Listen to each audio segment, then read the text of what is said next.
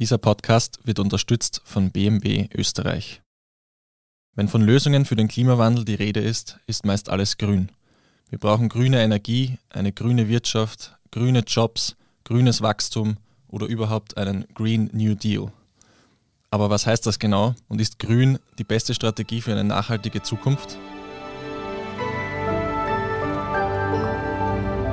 Sie hören Edition Zukunft, der Podcast über das Leben und die Welt von morgen. Mein Name ist Jakob Pallinger, ich bin Redakteur beim Standard und mir gegenüber sitzt Dr. Beate Littig, Soziologin am Institut für höhere Studien, kurz IHS, und Dozentin an der Universität Wien. Littig leitet am IHS die Forschungsgruppe Sozialökologische Transformationsforschung und beschäftigt sich dabei unter anderem mit den Themen nachhaltige Entwicklung, nachhaltige Arbeit und Gendergerechtigkeit. Frau Littig, vielen Dank, dass Sie heute bei uns im Studio sind. Ja, freut mich sehr, hier zu sein. Wie am Anfang vielleicht kurz gesagt, Grün ist so wie das Schlagwort der Stunde, wenn von Nachhaltigkeit die Rede ist und von Klimapolitik. In Zukunft soll praktisch alles grün werden, irgendwie, von dem man hört und von dem man liest. Und auch Sie beschäftigen sich auch als Forscherin mit dem Thema Nachhaltigkeit und Klimawandel, beziehungsweise auch an der Universität Wien als Dozentin ähm, im Bereich Soziologie. Würden Sie sagen, dass Ihr Job auch ein Green Job ist oder wie grün ist eigentlich Ihre Arbeit? Also von den Inhalten her ist er auf jeden Fall grün, weil ich ja äh, zu diesen Themen forsche. Ob mein Arbeitsplatz als diesem, diesem sehr spezifischen Segment der Green Jobs, wenn wir über Green Jobs reden, dann reden wir eigentlich nur über einen sehr kleinen Ausschnitt des Arbeitsmarktes. Das sind etwa fünf Prozent der Arbeitsplätze, die es gibt, jedenfalls in Deutschland und Österreich. Dafür gibt es solche Zahlen. Und da gehören eigentlich nur Jobs dazu, also jetzt unter dem Label Green Jobs, die in irgendeiner Art und Weise zum Umweltschutz beitragen. Also dazu gehört die Abwasserentsorgung und die Müllentsorgung ganz genauso wie Umweltberatung, aber auch, und das hat etwas damit zu tun, wie man das definiert hat, auch um das statistisch erfassen zu können, dazu gehören Teile des Handels, Teile des Tourismus, Teile der Forst- und Landwirtschaft, Teile der Produktion auch, also alle Teile, die etwas mit Umweltschutz zu tun haben. Jetzt wird man sich fragen, wie ist das eigentlich beim Handel und beim Tourismus? Da wird das so berechnet und so definiert, dass es äh, im Handel, da gibt es ja grünere Produkte, grüner als andere Produkte. Und man äh, rechnet dann den Umsatz, der mit diesen Produkten erwirtschaftet wird, um in Arbeitsplätze. Das kann man ja machen statistisch. Beim, beim Tourismus, der ist ja nun auch nicht per se grün, schon gar nicht, wenn ich irgendwo hinchatte, da nimmt man den Anteil des Tourismus, der über so zertifizierte Hotels und zertifizierte Reisen und ähnliches abgewickelt wird. Also so dividiert man auseinander bestimmte Segmente und sagt, die sind dem Umweltschutz zuträglich oder zuträglicher oder sind ihm näher und die zählt man eben zu diesen Green Jobs. Also letztendlich eine sehr, ein, ein, sehr diverses Feld ist das, wenn wir darüber reden. So, und ob jetzt, das war ja Ihre Frage, ob mein Job da nun auch dazu gehört, da kann man sich streiten. Ich würde sagen, in, gemessen an dieser engen Definition ist es kein Green Job, äh, weil äh, es ist ein normaler äh, Angestelltenjob, äh, der aber jetzt in, in, keinerlei Weise zertifiziert ist und diesem statistisch definierten äh, Segment zuzuschlagen ist. Das heißt, Sie sagen, es ist vor allem eine Definitionsfrage, was dann unter Green Jobs genau fällt. Glauben Sie, gibt es eine Diskrepanz zwischen dem, was die Öffentlichkeit jetzt unter Green Jobs versteht und das, was gemeinhin als Green Job definiert wird. Also wie, wie schauen so diese Vorstellungen aus, was da äh, unter Green Jobs jetzt speziell fällt? Also viele denken jetzt vielleicht an Umwelttechniker etc., also sehr, sehr technisch äh, orientierte Berufe. Ja, also es gibt sicherlich eine Diskrepanz äh, äh sowohl bei der Bevölkerung, aber auch äh, zwischen den Ländern und innerwissenschaftlich. Also so eindeutig ist das nicht definiert, äh, was das ist. Das, was ich vorher gesagt habe, bezieht sich darauf, wie die, wie Eurostat das definiert hat, damit man es erheben kann. Das sind dann, das ist das sogenannte äh, ESSS-Segment, also es sind äh, Environmental Services and Goods, die dazugehören und daran hält sich auch die österreichische die deutsche Definition, also die europäischen Staaten lehnen sich da an. Ähm, die, die, die Vorstellung, die es über Green Jobs wohl in der Bevölkerung gibt, und das wird auch befeuert ähm, darüber, wie diese Green Jobs beworben werden, das sind die, schon diese ähm, technisch orientierten, umweltschutzorientierten Technologien wie Windkrafträder und das alles, was es energietechnisch sonst noch gibt. Und damit ist auch oft die Vorstellung verbunden, ja, das sind clean Jobs, das sind Jobs mit hoher Ausbildung, äh, das sind Jobs mit Karrierechancen, mit einem guten Einkommen und ähnliches. Also sind eigentlich gute Arbeitsplätze so. Ähm, wir haben äh, vor ein paar Jahren jetzt schon eine Studie gemacht, wo wir uns dieses ganze Segment eben angeschaut haben und äh, von dem, was ich aufgezählt habe, also äh, Abfallwirtschaft, Abfallbehandlung, dazu gehört auch das Müllsortieren. Das ist nun kein besonders guter Job, der ist weder gut bezahlt noch ist er äh, besonders gesundheitsfreundlich. Äh, für den Handel gilt auch, dass es da nicht unerhebliche Probleme gibt. Ähm, auch für, den, für die Forstwirtschaft und die Landwirtschaft gilt, das sind Arbeitsplätze, die sind anstrengend, die sind mit Unsicherheiten verbunden und ähnliches. Also die, da gibt es eine Diskrepanz zwischen dem, äh, was das sehr positive Image von diesen Green Jobs ausmacht und wie die Realität an, aussieht. Da muss man sehr genau hinschauen, um, wenn man jetzt äh, die Arbeitsplatzqualität beurteilen will. Sie forschen ja auch stark zu genderspezifischen Fragen. Was gibt es da für Unterschiede, also wenn man jetzt von Green Jobs spricht, also was jetzt sowohl Männer als auch Frauen? Naja, äh, also wenn man diese Palette und diese Vielfalt dieser Jobs sich anschaut, so sind äh, das überwiegend Jobs, die von Männern äh, besetzt sind, in Österreich, in Deutschland, ähm, mag Länder geben, dort wo Frauen stärker äh, technisch ausgebildet sind und engagiert sind und dann auch Arbeitsplätze finden. Also da sieht es etwas besser aus mit der Frauenbeschäftigung, aber letztendlich ist es so, dass äh, das, was da als Green Jobs äh, gezählt wird, überwiegend Arbeitsplätze für Männer sind, insbesondere dort, wo es um die guten Green Jobs geht, weil das sind die, die technisch mit einer technischen Ausbildung erworben äh, werden können. Und was jetzt Handel und Tourismus angeht, also die Zimmermädchen, die in ähm, ist ja eigentlich ein komisches Wort, aber die Frauen, die halt äh, die Zimmer sauber machen, äh, ob das jetzt ein, ein äh, grün zertifiziertes Hotel ist äh, oder ein anderes, die Arbeit ist anstrengend und hart und die Taktung äh, wird da so ähnlich sein. Also es ist jetzt kein unbedingt guter Arbeitsplatz. Da kann man, das, man kann das definieren. Es gibt Diskussionen darum, was einen guten Arbeitsplatz ausmacht. Ich habe ein bisschen was schon aufgezählt, ähm, wie Einkommenschancen, Ausbildung, Karrierechancen, Vereinbarkeit von Beruf und Familie. Äh, also etwas gehört dazu.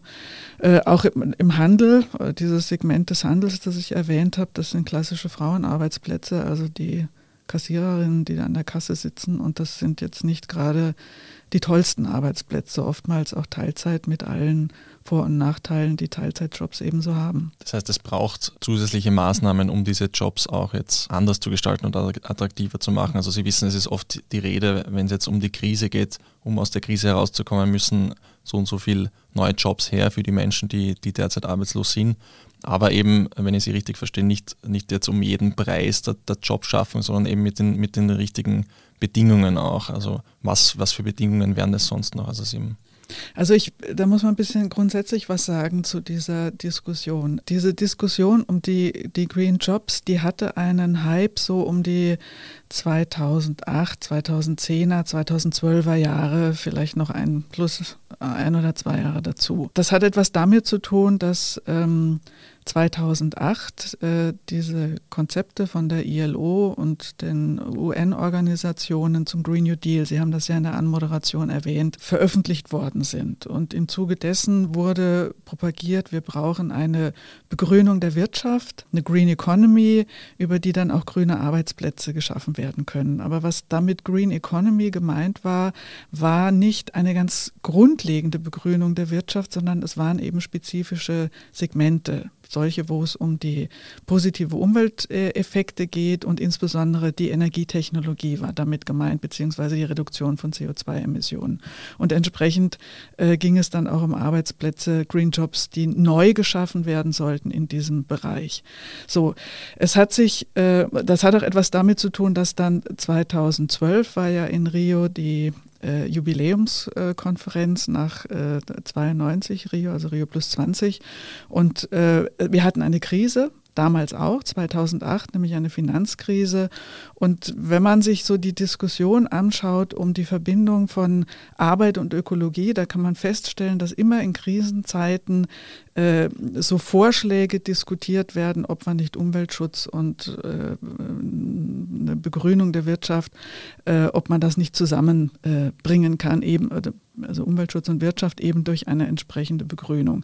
Genau das ist auch 2008 eben passiert infolge der Finanzkrise und das bot sich dann auch an vor dieser äh, Jubiläumskonferenz. Ähm, in der Folge äh, kann man eigentlich feststellen, dass der dass der Hype um diese Green Jobs sich nicht so bewahrheitet hat, wie das eigentlich äh, angedacht war. Also es sind längst nicht so viele neue äh, Green Jobs geschaffen worden. Äh, es gab einen leichten Zuwachs. Also in Österreich reden wir jetzt so plus minus 200.000 Arbeitsplätze sind das. Ähm, und äh, es sind nicht so viele mehr dazugekommen, sondern äh, was da, an neuen Arbeitsplätzen dazugekommen. Äh, was dazugekommen ist, ist dazugekommen durch eine Veränderung der Definition dessen, was Green Jobs äh, statistisch gesehen ausmachen soll. Also Handel und äh, Tourismus sind neu dazugekommen und noch ein paar andere. So.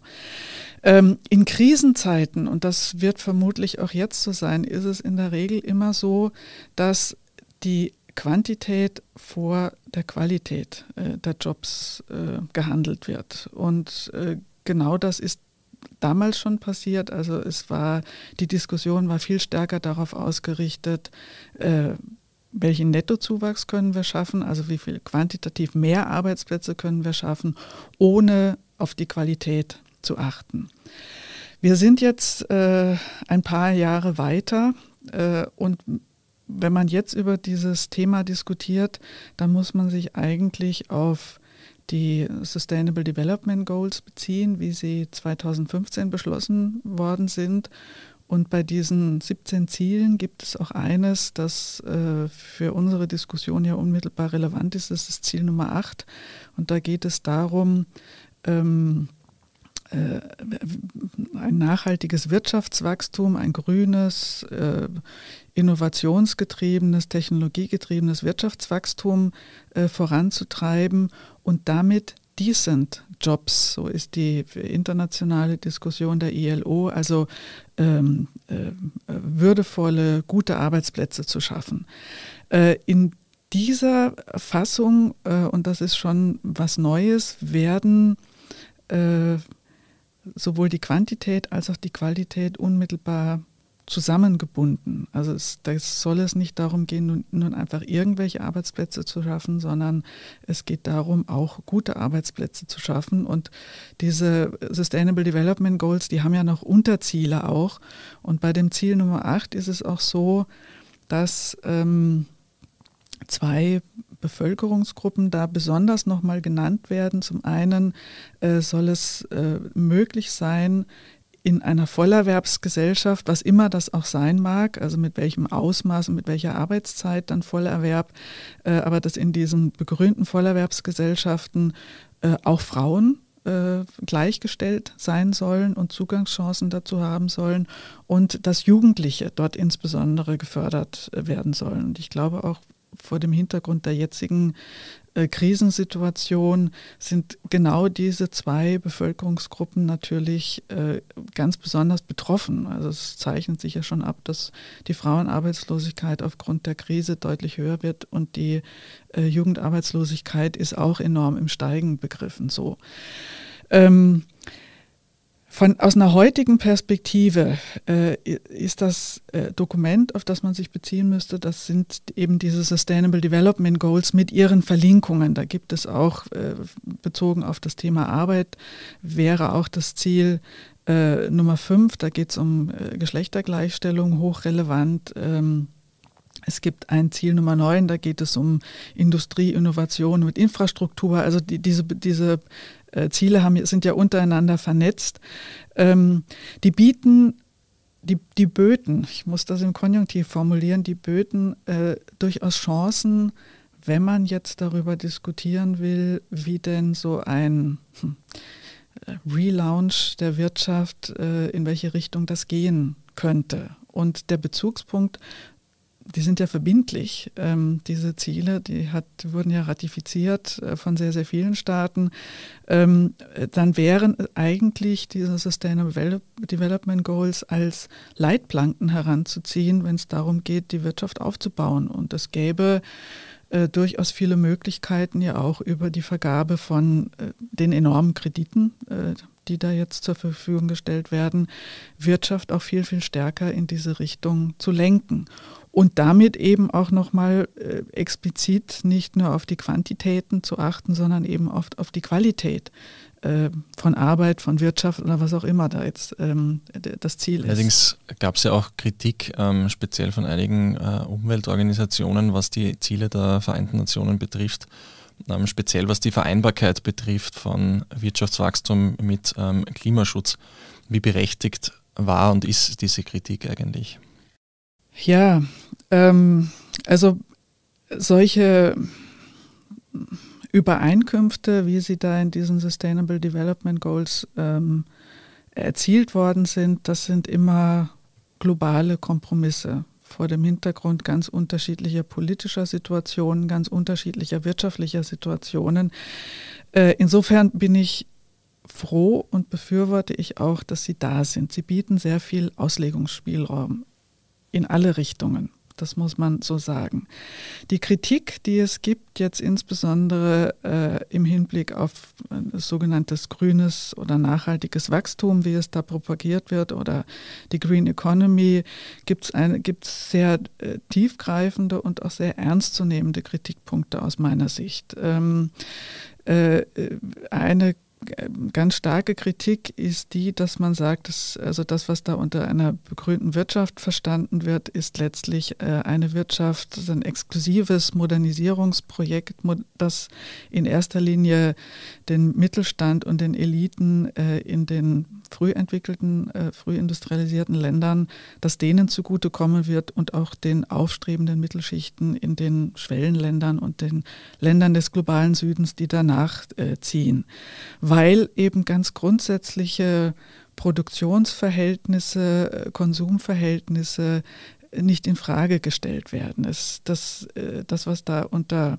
einer Green Economy verstanden wird und gedacht wird, ist eine Ökonomie, die ganz stark verändert werden soll, begrünt werden soll über technologische Innovationen, deutlich weniger über soziale Innovationen. Und die Idee, die äh, bezogen auf Arbeitsplätze da hinten dran steckt, ist auch die, äh, sind Vollerwerbsgesellschaften. Ob das jetzt 35 Stunden sind oder 40 Stunden sind, also so in der Größenordnung äh, soll sich das da abspielen.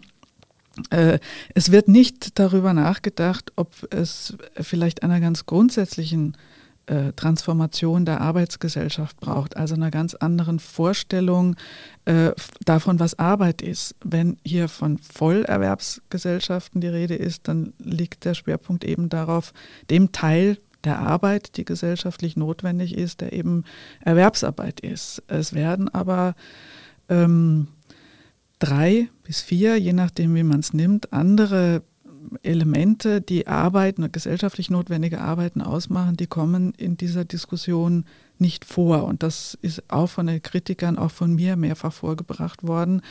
Äh, ist, das hat auch äh, geschlechterpolitische Implikationen und Konsequenzen, die hochrelevant sind. Also der ganze Bereich der privaten, informellen Pflege, Care, der Reproduktion, äh, alles, was sich abspielt im privaten Haushalt, um sich um äh, junge, die junge Generation oder um die alte Generation zu kümmern, das äh, kommt nicht vor, nur dort, wo es ökonomisiert ist, also bezahlte Arbeit ist. Ähm, es kommt auch nicht vor, alles, was es so an Eigenproduktion, an Eigenanbau, an Hobby, Basteleien gibt, das kommt auch nicht vor. Und äh, es gibt noch einen vierten Bereich, der äh, immer ins Feld geführt wird, der ist demokratiepolitisch sehr relevant, nämlich ähm, bürgerschaftliches Engagement. Als, das sind ja auch das Ehrenamt, das sind ja auch Arbeitsformen, die eine hohe soziale Bedeutung haben und in vielerlei Hinsicht äh, auch ähm, Tätigkeiten sind, äh, die gar nicht äh, staatlich organisiert oder äh, ökonomisiert abgewickelt werden können. Alles das sind ja Arbeitsbereiche, ähm, die in der klassischen Mainstream-Vorstellung davon, was Arbeit ausmacht, das ist in der Regel nur Erwerbsarbeit, die da gar nicht vorkommen. So, und die Kritik ist eben die, die Kluft zwischen globalen Norden und äh, ärmerem Süden äh, wird dann nicht aufgenommen. Äh, bei diesem Green Economy Konzept, es ist ein sehr, eine sehr begrenzte Vorstellung davon, was ähm, Arbeit ist. Es ist kein erweiterter Arbeitsbegriff, der dem zugrunde liegt. Es wird nicht über eine ganz äh, grundsätzliche Umverteilung von Arbeit, Fragen von Arbeitszeitverkürzung, aber auch ähm, der engen Koppelung zwischen äh, Einkommen und Wohlstand an Wirtschaft und an Produktion und Konsum, der wird damit nicht in Frage gestellt. Also ähm, auf der anderen, auf der Gegenseite äh, gibt es dann auch so Vorstellungen von ähm, einer, einer, wirklich sehr radikalen Umverteilung von Arbeit, einer radikalen Arbeitszeitverkürzung. Also wir reden dann äh, auf eine Verkürzung der Erwerbsarbeit auf etwa 20 Stunden die Woche und äh, auch einer einem Ausgleich ähm, des Einkommensverlustes über ein Grundeinkommen oder eine negative Einkommenssteuer. Da gibt es ja unterschiedliche Modelle, aber auf jeden Fall eine, eine, eine andere Kombination und, und, Einkommenssituation als die, die nur über Erwerbsarbeit funktioniert, sondern da sind dann Transfereinkommen äh, durchaus auch gedacht. Mit der Perspektive, dass damit ähm, äh, Lebensführung auch ganz anders aussieht. Also wenn Erwerbsarbeit deutlich reduziert wäre, und zwar für Männer und für Frauen in den sogenannten konservativen Wohlfahrt, Wohlfahrtsstaaten, da gehört ja Österreich und Deutschland dazu, ähm, ist es so, dass die Frauenerwerbstätigkeit relativ hoch ist, aber auch eben sehr viel davon in Teilzeitarbeit passiert, ähm, sodass äh, während die, also die Frauen sind diejenigen, die dazu verdienen und der Männer, der Mann oder die Männer sind nach wie vor innerhalb der Familien äh, die Familienernährer und die Hauptverdiener. Äh, eine radikale Arbeitszeitverkürzung, die für beide Geschlechter dann bedeuten würde, ungefähr 20 Stunden Erwerbsarbeit pro Woche zu arbeiten und den Rest für äh, Care-Arbeiten, für Eigenarbeit und für zivilgesellschaftliches Engagement zur Verfügung zu haben, äh, das würde äh, schon sehr viel verändern an der Art und Weise, wie wir leben. Derzeit ist es ja so, dass äh, bei Menschen, die äh, Vollzeit erwerbstätig sind oder bei denjenigen, die Erwerbsarbeit und Familienarbeit zu kombinieren haben, es letztlich so ist, dass das Leben und die Zeitstruktur des Tages, die ist über die Erwerbsarbeit bestimmt und dominiert. Und wenn da mehr Zeitsouveränität äh, vorhanden ist und das heißt auch mehr Möglichkeiten, sich da ähm, den, den Tag neu zu gestalten und, und einzuteilen, äh, das sind ganz grundlegende Veränderungen. Jenseits dessen, dass ähm, wenn es gelänge, diese unterschiedlichen Arbeitsbereiche eben auch gleichwertig zu bewerten und nicht den, die Erwerbsarbeit so in den Vordergrund zu stellen und als die eigentliche Arbeit darzustellen, hätte das natürlich auch für, die, für das Ansehen und für die Bedeutung dieser unterschiedlichen Lebensbereiche und auch die Sichtbarkeit ähm, der Bereiche selber, aber auch derer, die das ausüben, das hätte sehr weitreichende Konsequenzen. Vielen Dank, Frau Littig, vorerst für das Gespräch. Wir haben jetzt schon darüber gesprochen, was Green Jobs eigentlich bedeuten, wie sie sich jetzt in der Statistik definieren lassen, wie vielleicht der Unterschied ist in der Öffentlichkeit und was jetzt die Krise, einerseits die Finanzkrise, auch die Corona-Krise jetzt vielleicht mit unserem Arbeitsleben macht und verändert und wie wir diesen Begriff Arbeit neu denken können. Ähm, wir machen jetzt eine kurze Pause und sind gleich wieder da.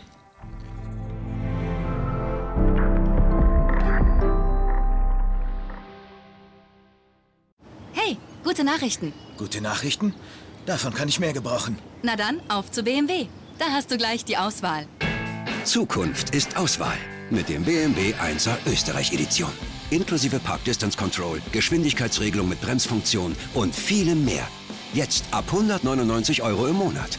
Weitere Angebote und alle rechtlich erforderlichen Infos bei Ihrem BMW-Partner und unter bmw.at/angebote. Willkommen zurück.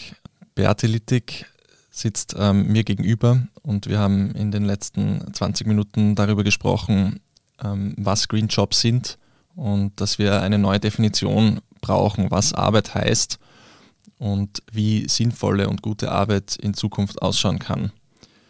Frau Littig, ähm, dazu, wie kann das jetzt speziell, also Sie sagen, wir brauchen eine neue Definition von Arbeit, heißt das jetzt, es muss generell ähm, sich in der Vorstellung, in den Gedanken ändern, was Arbeit heißt? Oder wie kann sich das auch in den, in den Statistiken, in den Messungen irgendwie widerspiegeln? Also was, was müsste passieren, um, um, um diese Arbeit dann wirklich ähm, sinnvoll äh, ähm, zu erfassen und wahrzunehmen? Mhm. Also äh, als Wissenschaftlerin finde ich das ja eine sehr anregende Frage, äh, was das eigentlich heißen würde statistisch. Äh, derzeit ist es so, wir haben Arbeitsmarktstatistiken, wo abgebildet wird, wer wo, äh, wie lange, mit welchem Einkommen äh, arbeitet, im, Sinne von Erwerbsarbeit. Und die zweite äh, Statistik ist die der Zeitverwendung, Zeitverwendungsstudien, die werden alle paar Jahre gemacht. In Österreich jetzt schon lange nicht mehr. Ich glaube, die letzte ist von 2008, von 2009. Da wäre es Zeit, sowas wieder, wieder mal zu machen. Und da wird äh, abgefragt, äh, wie Menschen, die werden an Stichtagen gebeten, aufzuzeichnen, was sie denn stündlich gemacht haben. Äh, da wird aufgezeichnet, was man so den Tag über tut. Und dann sind das eben auch diese Tätigkeiten wie Kochen, Essen, Kinder versorgen, äh, was man in der Freizeit gemacht hat und ähnliches. Diese Zeitverwendungsstudien sind ein ganz zentrales Element, wenn es auch darum geht, die äh, Unterschiede zwischen der Beteiligung von Männern und Frauen am Haushalt äh, statistisch zu belegen und die Unterschiede äh, festzustellen. So, wenn ich jetzt aber sage, ich brauche einen erweiterten Arbeitsbegriff, um das überhaupt fassen zu können, was in einer ja, das wäre vielleicht nicht eine Arbeitsgesellschaft, sondern eine Tätigkeitsgesellschaft oder eine Arbeitsgesellschaft im Sinne einer Tätigkeitsgesellschaft, wenn ich das richtig abbilden wollte, dann müsste ich das eben als eine Arbeitsstatistik und eben nicht eine, eine reine Arbeitsmarktstatistik führen. Und dann hätte ich eine, die Möglichkeit, wäre eine neue Statistik, indem ich eben diese unterschiedlichen Arbeitsbereiche, also was entfällt an Erwerbsarbeit und Ausbildung dafür, was äh, gehört in diesen Bereich der Reproduktion, der Care-Arbeiten zu Hause, was ist ehrenamtliches Engagement und was sind vielleicht noch äh, Eigenarbeiten oder so etwas, indem ich das eben auch entsprechend abbilde und erhebe. Ähm, denke ich, wäre eine interessante Anregung und würde äh, es einem ersparen, wenn man damit arbeiten will, jetzt sich mühselig unterschiedliche Statistiken zusammenzuführen. Ähm, die statistische Abbildung ist das eine. Das andere ist natürlich, dass, dass dieser dominant, die dominante Vorstellung, also wenn in der Regel in, in den Medien von Politikern, wenn da von Arbeit die Rede ist, dann äh, ist es Erwerbsarbeit, auf die da geschaut wird. Es sind nicht diese anderen Tätigkeitsformen. Es wird aber nicht als immer konsequent als Erwerbsarbeit benannt, sondern es ist eben Arbeit. Und wenn ich äh, jetzt eine Variante wäre ja wirklich immer explizit zu sagen, wir reden hier über Erwerbsarbeit äh, und die anderen Tätigkeiten müssten dann eben auch entsprechend benannt werden. Es gibt ja durchaus äh, Versuche, insbesondere von feministischer Seite, die darauf rauslaufen, äh, auch mal die Wertschöpfung zu berechnen, versuchen umzuberechnen, äh, die in diesem privaten, insbesondere von Frauen äh, dominierten äh, informellen Bereich von Care, wie viel da eigentlich geschaffen wird und wie welch großer Beitrag das eigentlich ist zur Wohlfahrt der Nation. Das Hauptmaß ist das BIP, in dem der ganze Care-Bereich ja nicht dabei ist, außer es ist halt bezahlte Care-Arbeit so. Also ich, es müssten äh, viel mehr ähm, solche statistischen Alternativen, die gibt es. Ähm, die, die, werden auch von einer ganzen Reihe von Ökonomen verlangt, dass man neue Wohlfahrtsmaße nimmt. Also die müssten vielmehr dann auch politisch relevant werden und nicht mehr nur diese einzige Zahl, äh, die über das, des Wirtschaftswachstums, die über das BIP abgebildet wird. Also ich denke, wenn wir äh, a neue statistische Instrumente etablieren. Es entwickelt sind sie, aber sie gehören etabliert und gleichzeitig aber auch diese äh, Instrumente und deren Ergebnisse viel stärker in den politischen Diskurs einbringen, dann äh, würde das schon auch eine Bewusstseinsveränderung hervorbringen. Es ist ja auch äh, möglich gewesen, Menschen einzutrichtern, dass äh, dass die, das zentrale Maß das Wirtschaftswachstum ist. Und äh, wenn das nicht mehr so funktioniert, und es funktioniert ohnehin schon lange nicht mehr so äh, positiv, wie es von vielen gewünscht äh, wird, ähm, also es muss dann auch möglich sein, es wird dann auch möglich sein, Alternativen äh, dazu zu erziehen. Man hat jetzt auch die Menschen dazu erzogen, äh, die positiv Getesteten als Infizierte äh, wahrzunehmen und hat damit innerhalb kürzester Zeit äh, etwas eingeimpft, was sehr nachhaltig wirkt. Also ich glaube schon, dass man über Kurse und über die Kommunikation von bestimmten Zahlen und bestimmten ähm, Konzepten, dass man dadurch Veränderungen bewirken kann. Ein Versuch, Arbeit neu zu denken, ist ja auch das bedingungslose Grundeinkommen, was schon seit längerem diskutiert wird und wo es ja auch schon einige Versuche jetzt weltweit dazu gegeben hat. Ähm, mhm. Was halten Sie davon? Wie, wie realistisch ist es wirklich, dass es das eines Tages gibt und ist es auch sinnvoll? Zu dem, wie realistisch, das kann ich nicht wirklich beurteilen. In der jetzigen Situation, um da eine Kurve zur, zur äh, Corona-Krise und äh, vielleicht auch zu Post-Corona zu kriegen, es, es ist mir nicht nachvollziehbar, warum es nicht, die, also diese Krise jetzt nicht genutzt wurde, europaweit, ein zeitlich befristetes, sagen wir auf zwei Jahre befristetes Grundeinkommen einzuführen. Damit hätte man auch diejenigen sofort mit eingeschlossen, die, auf die erst jetzt viel stärker geschaut wird, nämlich die Solo-Selbstständigen, die ganzen Kreativbereiche, die Künstler und Künstlerinnen und ähnliches. So, und viele andere auch noch, die in prekären Arbeitsverhältnissen unterwegs sind. Damit hätte man die Chance gehabt, in einem großen Maßstab zu, auszuprobieren, wie das funktioniert und welche Chancen das bietet. Man hätte damit auch sehr vielen Menschen Ängste, nämlich Existenzängste und deren psychologischen Folgen, die kommen ja in dieser Covid-Diskussion fast überhaupt nicht vor. Man hätte sie ihnen nehmen können. Äh, und man hätte mit entsprechender begleitender Forschung auch feststellen können, äh, was kommt dabei raus, was funktioniert, was funktioniert nicht. Natürlich in einer Krisensituation, deshalb hätte ich jetzt auch gesagt, machen wir das mal auf zwei Jahre, probieren wir das mal aus. Ähm, ich weiß von Deutschland, dass da äh, über das, unter der Führung des DIW, des Deutschen Instituts für Wirtschaftsforschung, dass man da jetzt ein Grundeinkommensexperiment angeleiert hat mit einer deutlich größeren Stichprobe, als das in Finnland äh, vor kurzem ge gewesen ist und auch mit äh, einem höheren Grundeinkommen. Ich glaube, es sind 1200 Euro, ich bin nicht ganz sicher. Äh, aber da äh, soll es einen mehrjährigen Versuch geben, um mal auszuprobieren, welche Wirkungen das hat und welche der Vorurteile, also von wegen die Leute arbeiten dann nicht mehr und legen sich auf die faule Haut, äh, oder ob das wirklich äh, neue Jobchancen oder neue Ideen auch für das, wie man sein Leben gestaltet, gestalten und sein Einkommen äh, erwerben will, ob das dabei rauskommt. Also ich halte sehr viel äh, von großflächigen Experimenten, jetzt nicht nur was das Grundeinkommen angeht. Ich glaube, bei vielen äh, umweltpolitisch relevanten Themen äh, könnten wir viel weiterkommen, wenn wir Experimente im großen Stil machen würden, mit entsprechender Begleitforschung und Ausprobieren. Also was äh, kommt dabei raus, wenn wir ähm, Verkehrsberuhigung betreiben, großflächiger. Äh, ich bin in einer Zeit in Deutschland groß geworden, als es in der ersten Ölkrise autofreie Sonntage gegeben hat. Ich erinnere mich als junge Jugendliche daran, dass das ganz toll war, weil die Straßen frei waren und die Polizei, Feuerwehr die und Krankenwagen, die durften fahren, aber alle anderen nicht. Und das waren regelrechte Feste. Und ähm, ich vertrete als Soziologin einen Ansatz der sogenannten Praxistheorien. Da geht es immer darum, dass man Infrastrukturen und Möglichkeiten schaffen muss, Dinge anders auszuprobieren. Also das ist etwas, was nicht nur über Aufklärung funktioniert, das wird aus meiner Sicht in vielerlei Hinsicht überschätzt. Menschen handeln nur zu einem geringen Teil über Aufklärung und Einsicht, die handeln darüber, dass es Chancen gibt, mal was anderes auszuprobieren.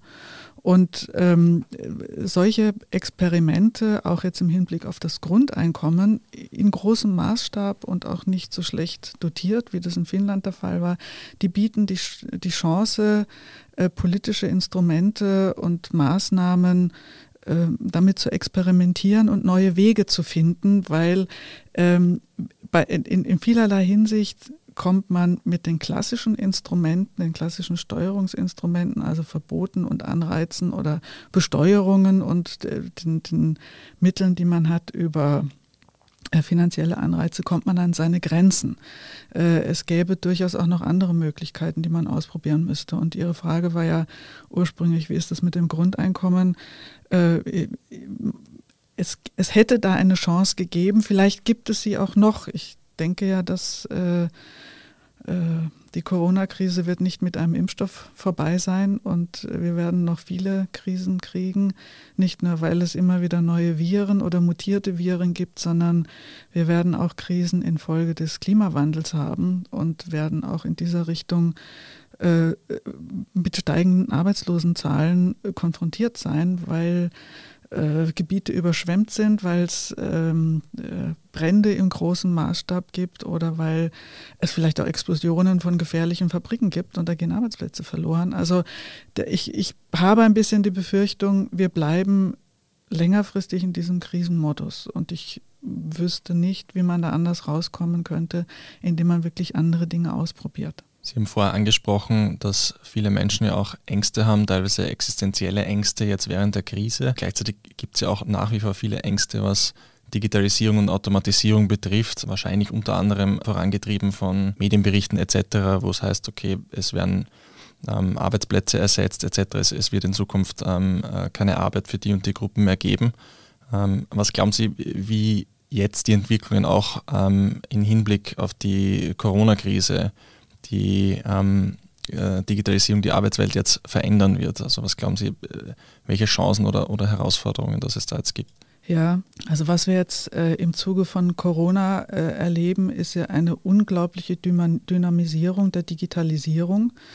Äh, das betrifft den Onlinehandel, das betrifft das Homeoffice derjenigen, ähm, die ihre Jobs halt nach Hause verlegen können. Äh, das betrifft aber auch eine rasante Weiterentwicklung von Apps und Möglichkeiten. Wir werden mit einer großflächigen Vernetzung von allen möglichen Institutionen ähm, äh, konfrontiert sein. Das Gold, das über Digitalisierung äh, gewonnen wird, nämlich Information, hat durch dadurch, dass es jetzt eben so viel mehr digitale Möglichkeiten gibt, die auch genutzt werden, das ist enorm im Wert gestiegen. Also es werden viel, viel mehr Informationen gesammelt und die auch entsprechend vernetzt und genutzt, äh, sowohl für ökonomische Zwecke, aber auch mit Blick auf Kontrollmöglichkeiten von äh, Bevölkerung. Also wir, äh, wir erleben jetzt eine Dynamisierung einer Entwicklung, die es ohnehin schon gegeben hat und der Onlinehandel und viele andere Dinge, wahrscheinlich auch Teleworking, die hätten sich ohnehin äh, entwickelt. Äh, das geht jetzt nur alles viel, viel schneller. Und ähm, vermutlich äh, also das, was da auf, auf dem Arbeitsmarkt passiert, wird auch ähm, ist jetzt schockartiger passiert. Diese Entwicklung hätte es vermutlich gegeben, aber halt langsamer. Und das hätte auch zur Folge gehabt, dass man sich besser hätte darauf einstellen können. Also dass man hätte Umschulungsmaßnahmen entsprechend anlegen können und Weiterbildungsmaßnahmen, Ausbildungsmaßnahmen entsprechend abstimmen können. Das ist jetzt, muss jetzt alles sehr, sehr schnell passieren. Äh, und äh, ob das, was es an Möglichkeiten gibt, äh, derzeit auch an, an finanziellen Möglichkeiten von ähm, Arbeitsministerien, Arbeitsmarktservice oder wie auch immer diese Einrichtungen in den verschiedenen Ländern heißen. Also ob es, äh, ob es die, die äh, Arbeitslosigkeit, die entsteht und die ja im Steigen begriffen ist, also ob die aufgefangen werden kann. Und die, die gibt es ja nicht nur deshalb, weil der Tourismus brach liegt und weil die Gastronomie brach liegt und ähnliches, sondern die, die wird beschleunigt werden auch durch Jobs, die jetzt online stattfinden. Also wenn ich an den Handel denke, der Einzelhandel ist natürlich bedroht, der wird sich ganz grundlegend verändern und da hängen sehr viele Arbeitsplätze dran, in dem Fall jetzt auch sehr viele Frauenarbeitsplätze. Und Digitalisierung greift überall, die greift auch, die greift im Bau und sonst wo. Also ähm, wir werden aufgrund ähm, dieser äh, Beschleunigung und der großen Veränderungen des Arbeitsmarkts und, und, in gewisser Weise auch einer Schrumpfung und einer Segmentierung des Arbeitsmarktes, äh, den wir jetzt erleben, äh, möglicherweise mit ähnlichen Problemen konfrontiert sein, wie ich sie vorhin skizziert habe, bezogen auf das Thema äh, Ökologie und Arbeit. Und ähm, es ist äh, aus meiner Sicht äh, eigentlich sträflich, dass in diesem ganzen Nachhaltigkeitsdiskurs und insbesondere auch dort, wo es um das Thema Ökologie und Arbeit gegangen ist, das äh, Thema Digitalisierung sehr wenig vorgekommen ist. Da hat man sich kaum drum gekümmert. Ähm, das hat sich erst vor kurzem geändert. Erstens mal deshalb, weil es so ungefähr seit 2017, 18 wieder eine breitere Diskussion gibt äh, um das Thema nachhaltige Arbeit. Nicht nur vorangetrieben von diesen SDGs, es gibt auch einen sehr, sehr interessanten Bericht, wie ich finde, äh, von ähm, der Human Development Report ist das, das wird auch herausgegeben von einer UN-Organisation, der war dem Thema gewidmet, äh, die Bedeutung von Arbeit für die menschliche Entwicklung und dort wurde ähm, das Thema nachhaltige Arbeit äh, ins Zentrum gestellt. Und ähm, also wir haben seit 2015 einen, einen, eine Verstärkung dieses, dieser Welle des Diskurses um ähm, Nachhaltigkeit und Arbeit. Und der wird seit kurzem verbunden mit ähm, Veränderungen, die durch die Digitalisierung passieren. Also auch eine Freisetzung von Arbeitskräften, eine grundsätzliche Veränderung des Arbeitsmarktes. Ähm, auch bei der Digitalisierung wird es ja um die Frage gehen, wie, wie verteilen wir denn Arbeit neu um? Und wie ist das denn? Also wir haben ja nicht nur äh, Telearbeit im Bereich der Produktion, sind wir ja konfrontiert mit äh, autom verstärkter Automatisierung, auch durch Roboter. Äh, damit werden viele Arbeitsplätze gestrichen werden in Zukunft und da werden viele freigesetzt werden. So, und die Frage ist, kann man das alles durch Umschulung auffangen oder muss man da nicht über so einen erweiterten Arbeitsbegriff, eine generelle Senkung der Vollerwerbsarbeitszeit, eine Umverteilung von Arbeit und eben auch anderen Einkommensformen, äh, darüber wird man nachdenken müssen. Und ähm, es gab den Plan oder den Vorschlag vom, ähm, es gibt in, in Deutschland ein Gremium, das den, die Bundesregierung berät, der WBGU, der Wissenschaftliche Beirat für Umwelt, äh, Veränderungen. Die haben 2019 einen Bericht äh, herausgegeben, einen dicken Jahresbericht, der heißt Unsere digitale Zukunft. Und da geht es genau um diese Themen. Und der Vorschlag war, dass man Rio plus 30, das wäre also äh, 2022, dass man das äh, unter dieses Motto stellt und sich eben äh, den Zusammenhang in seinen Vor- und Nachteilen, also äh, auch die Frage von Sharing-Ökonomie und der gemeinsamen Nutzung von Dingen, da spielt ja Digitalisierung auch eine große Rolle und das hat natürlich auch Konsequenzen für Arbeitsplätze. Also dass man sich dieses Themas und der Verknüpfung dieser zwei großen Diskursstänge, wenn wir über Transformation und Wandel von Gesellschaft und auch von Arbeitsgesellschaft reden, dann sind das die zwei großen Themen. Wie kann Wirtschaft und Arbeit so gestaltet werden, dass sie umweltverträglich ist und was bedeutet die Digitalisierung für äh, Arbeit und Wirtschaft. Das sind die zwei großen Themen, mit denen wir es zu tun haben. Die müssen zusammen gedacht werden. Ähm, und es bleibt zu hoffen, dass die Krisensituation, mit der wir jetzt konfrontiert sind, in der Lage ist, diese zwei Themen zusammenzuführen, weil gegen den Klimawandel wird man keinen Impfstoff finden können. Der ist eigentlich in vollem Gange und da reden wir eigentlich im Wesentlichen noch über Abmilderungen und um reden darüber, wie können wir uns anpassen an viele Dinge, die da jetzt ohnehin schon passieren. Viele Dinge, die noch anstehen für die Zukunft. So viel geht sich leider nicht mehr aus in unserem Podcast. Aber wenn ich noch kurz zusammenfassen darf, über was wir jetzt in der zweiten Hälfte des Gesprächs eben ähm, gesprochen haben.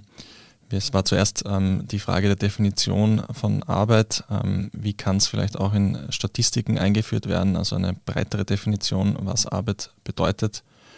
Ähm, dann um die Frage, wie sinnvoll vielleicht ein bedingungsloses Grundeinkommen ist. Sie haben gesagt, ähm, vielleicht befristet äh, in der Form eines Experiments in der Art, ähm, wäre es jetzt in der Krise gut möglich gewesen, das, das umzusetzen.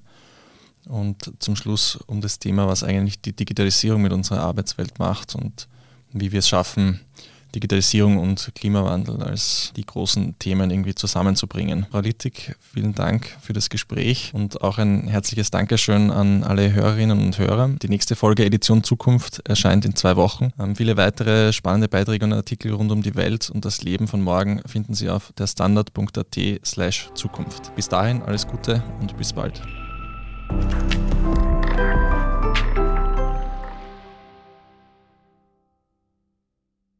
Hey, gute Nachrichten. Gute Nachrichten?